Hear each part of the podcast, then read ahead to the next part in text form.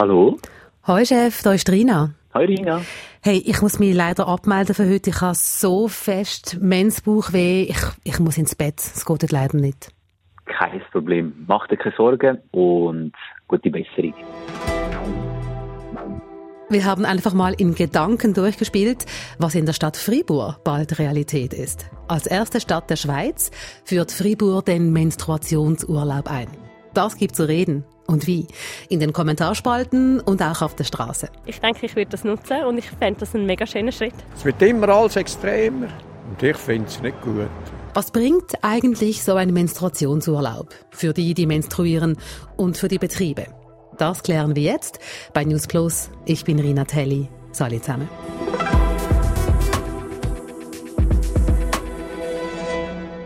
Menstruationsschmerzen müssen nicht, aber sie können die Hölle sein. Unter solchen Schmerzen zu arbeiten, das ist ebenfalls die Hölle. Und für die, die es ganz schlimm trifft, ist das gar nicht erst möglich. Also soll was gehen, hat man sich zumindest in Fribourg gesagt. Wer unter starken Menstruationsbeschwerden leidet, kann in der Stadt Fribourg bald Urlaub beziehen. Maximum drei Tage im Monat. Das Zeugnis eines Arztes oder einer Ärztin braucht's nicht. Das hat das Stadtparlament entschieden und die Stadtregierung will das auch. Solche Schmerzen seien ein unterschätztes Problem im Job, darum der Menstruationsurlaub. Fribourg ist die erste Stadt, die es fix einführt. Pilotprojekte gibt es auch in anderen Städten, in Zürich und in Lausanne. Fribourg hat am Dienstag entschieden und seither gibt der Menstruationsurlaub zu reden. Über 200 Kommentare gab es unter einen einzigen Artikel auf srf.ch. Eine Userin schreibt etwa, sehe für Frauen eher Nachteile, wenn dies ohne Arztzeugnis geregelt wird. Auch auf der Straße sind die Meinungen fix. Unser Reporter Tim Eggimann hat heute Morgen in Zürich mit Frauen und Männern, mit Jung und Alt, über den Mensurlaub gesprochen. Es wird immer alles extremer. Und ich finde es nicht gut. Wieso? Ja, dann kann man das nächste Mal, wenn ein Ohrenweh hat oder wenn ein Zahnweh hat. Und äh, gut, die, die es fordern, haben vielleicht eine andere Begründung. Und das akzeptiere ich auch. Oder? Aber ich selber eben, will immer mehr und auf die Allgemeinheit abgeschoben wird und so und so. Es gibt auch Frauen, die skeptisch sind. Sie hier zum Beispiel sagt Ja, aber zum Mensurlaub. Es ist ähnlich wie mit ganz vielen Dingen, die einem vielleicht zustehen würden und die man nicht unbedingt alle in Anspruch nimmt. Da muss man, glaube ich, so ein bisschen so ein Mittelmaß und ein Augenmaß wahren. Und man muss, glaube ich, schauen, dass es nicht äh, ausgenutzt wird. Die meisten, die Tim auf der Straße angesprochen hat, finden den Mensurlaub aber eine gute Sache. Ich finde das gut. Ich finde das generell äh, etwas Wichtiges, dass man äh, die Gesundheit von einer Frau halt äh, Platz lässt, also Raum lässt. Findest du das auch fair gegenüber anderen Personen? Ja, also ich meine, Frauen sind Frauen. Das gehört, das gehört zum, zu ihrem Leben.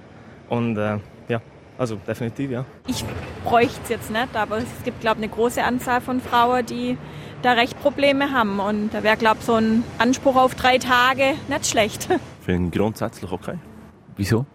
Ja, weil es, glaube so weit geht, dass, dass die Frau wirklich sehr starke Schmerzen hat. Und dann gehe ich ja auch nicht mehr arbeiten. Hey, ehrlich gesagt finde ich eh, es wird Zeit, dass wir das Tabu brechen, dass man endlich kann offen über etwas Natürliches, Biologisches wie Menstruation reden. Ich finde, das wäre mega wichtig. Die Meinungen sind also gemacht. Aber was bringt ein Mensurlaub konkret? machen wir den Realitätscheck und fragen eine Unternehmerin, die den Menstruationsurlaub eingeführt hat. Schon lang. Wir haben bereits seit drei Jahren den sogenannten, in Anführungs- und Schlusszeichen, Menstruationsurlaub in unserem Betriebsreglement festgehalten. Das ist Hera Zimmermann. Sie führt ein kleines Start-up in Zürich und hat in ihrem Betrieb schon vor Städten wie Fribourg, Zürich oder Lausanne den Mensurlaub eingeführt. Zuerst waren es fünf Tage, die Betroffene im Monat wegen Menzbeschwerden daheim bleiben konnten. In der Praxis hat sich aber gezeigt, dass nahezu niemand effektiv diese fünf Tage benutzt hat. Es gibt unterdessen keine Grenze mehr. Man kann so viele Period-Leave-Tage einsetzen, wie man möchte. Effektiv muss man aber sagen, bin ich als Gründerin die, die es am meisten in Anspruch nimmt. In der Regel verwendet eine Mitarbeiterin im Jahr zwei bis drei solche Tage. Also übers ganze Jahr, nicht im Monat. Sie sind ja Unternehmerin. Was kostet Sie so ein Menstruationsurlaub oder so ein Menstrual Leave, wie Sie es nennen? Das kann ich nicht beziffern. Ich glaube, das hat keinen Kostenpunkt, sondern es gibt mir ganz viel zurück, weil ich schon Bewerberinnen hatte, die explizit wegen dieses Urlaubs sich bei mir beworben haben, weil sie gesagt haben, das ist ein Ort, bei dem ich mich wohlfühlen würde. Ich möchte zu dir kommen. Insofern glaube ich, signalisiert es so viel Positives nach außen, dass ich tolle Fachkräfte finde wegen des Urlaubs und weniger jetzt Menstruationsurlaubs in Anführungs- und Schlusszeichen, weniger jetzt, weil dann at the end of the year eine Mitarbeiterin vielleicht zwei Tage deshalb zu Hause blieb. Tolle Sache, so ein Menstruationsurlaub, sagt Unternehmerin Herr Zimmermann im Realitätscheck. Ich wollte aber den Realitätscheck vom Realitätscheck machen und habe darum eine Arbeitsrechtlerin angerufen. Vögeli, grüezi. Nicole Vögele ist Rechtsanwältin, spezialisiert auf Arbeitsrecht und sie unterrichtet an der Zürcher Hochschule für angewandte Wissenschaften. Ich bin etwas äh, gespalten bezüglich dieser Menstruationsurlaube aus verschiedenen Gründen. Eines Teils wird damit eine spezifische Kategorie der Belegschaft bevorteilt. Also die erhalten einen zusätzlichen Urlaub. Das dürfte sich auf den Betriebsfrieden eher negativ auswirken. Also die davon nicht profitieren, vielleicht aber ebenfalls an regelmäßigen Beschwerden, Migräne zum Beispiel leiden, haben diese Möglichkeit nicht. Ein Mensurlaub könne also als unfair empfunden werden und nicht im Sinne der Chancengleichheit. Denn wer unter Wechseljahrbeschwerden oder psychischen Problemen leidet, kann keinen Urlaub beziehen. Dazu kommt noch ein anderes Argument, das mich fast noch wichtiger dünkt. Es ginge nämlich auch heute schon ohne Mensurlaub. Die Menstruation sei ja keine Krankheit und trotzdem werden gewisse Symptome als Krankheit klassifiziert. Interessant in diesem Zusammenhang ist auch, dass diese prämenstruellen Beschwerden seit 2022 von der WHO in ihrer Klassifikation als Erkrankung aufgenommen wurden. Also das ist anerkannt, wenn man schwere Beschwerden vor Einsetzen der Periode hat, dann ist man krank, auch wenn man das natürlich nicht so sehen möchte als Frau und hat Anspruch auf die entsprechenden Leistungen.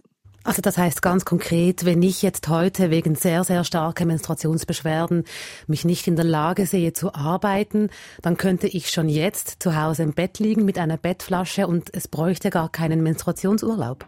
Absolut korrekt. Wer unter starken Menschschmerzen leidet und darum nicht arbeiten kann, kann heute schon daheim bleiben ohne einen Grund zu nennen. Die meisten Betriebe wollen ja erst nach drei Tagen ein Krankheitszeugnis sehen. Das kann aber blöd aussehen, wenn Betroffene einmal im Monat fehlen, etwa weil sie unter Endometriose leiden, was zu Menschschmerzen führen kann, die kaum auszuhalten sind. Wenn Leute regelmäßig fehlen, kann es sein, dass der Chef oder die Chefin nachfragt. Nicole Vögeli empfiehlt darum eine offene Kommunikation. Klar machen, warum es einmal im Monat nicht geht. Was heißt denn das für Leute mit Endometriose? Können die zu ihrer Gynäkologin, ihrem Gynäkologen und da zum Beispiel sich krank schreiben lassen, dass das dann auch zum Beispiel für ein Jahr gilt und dann kann man das am Arbeitsplatz vorlegen und gut ist?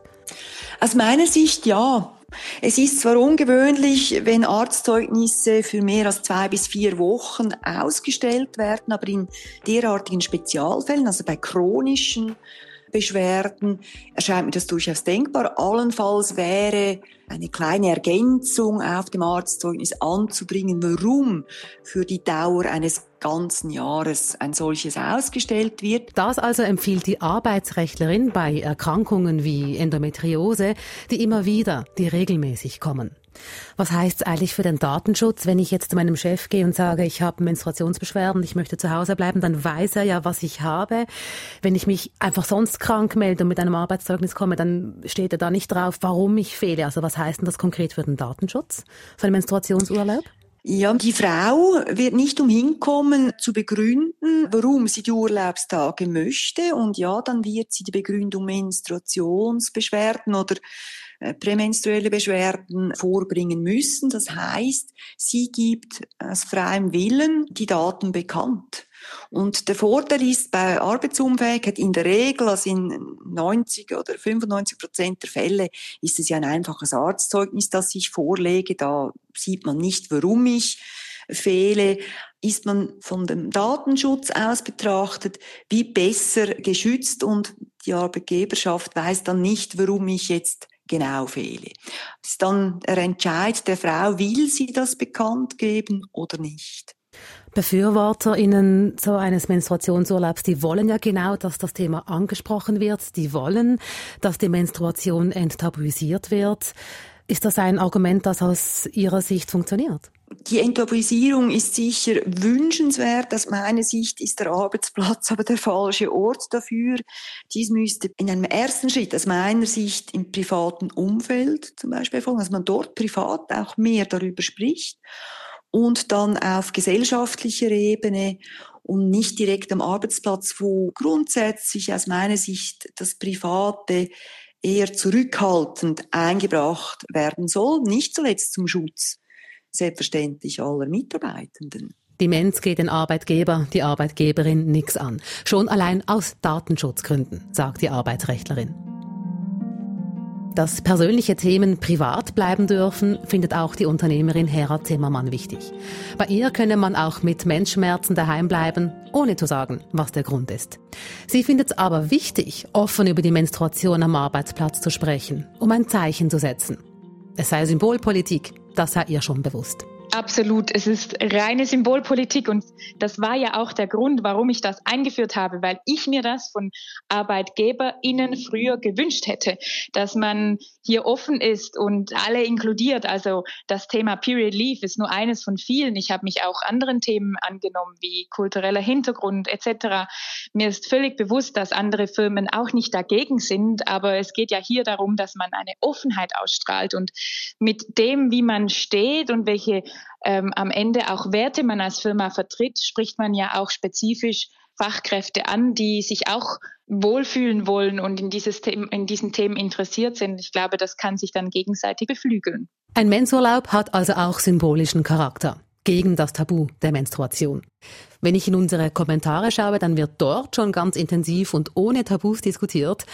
Ein User wünscht allen Männern, die meinen, Frauen mit Endometriose sollen doch nicht so tun, diesen Männern wünscht er etwas ganz Fieses, nämlich dass jedes einzelne Barthaar, das wächst, einmal im Monat dieselben Schmerzen verursacht.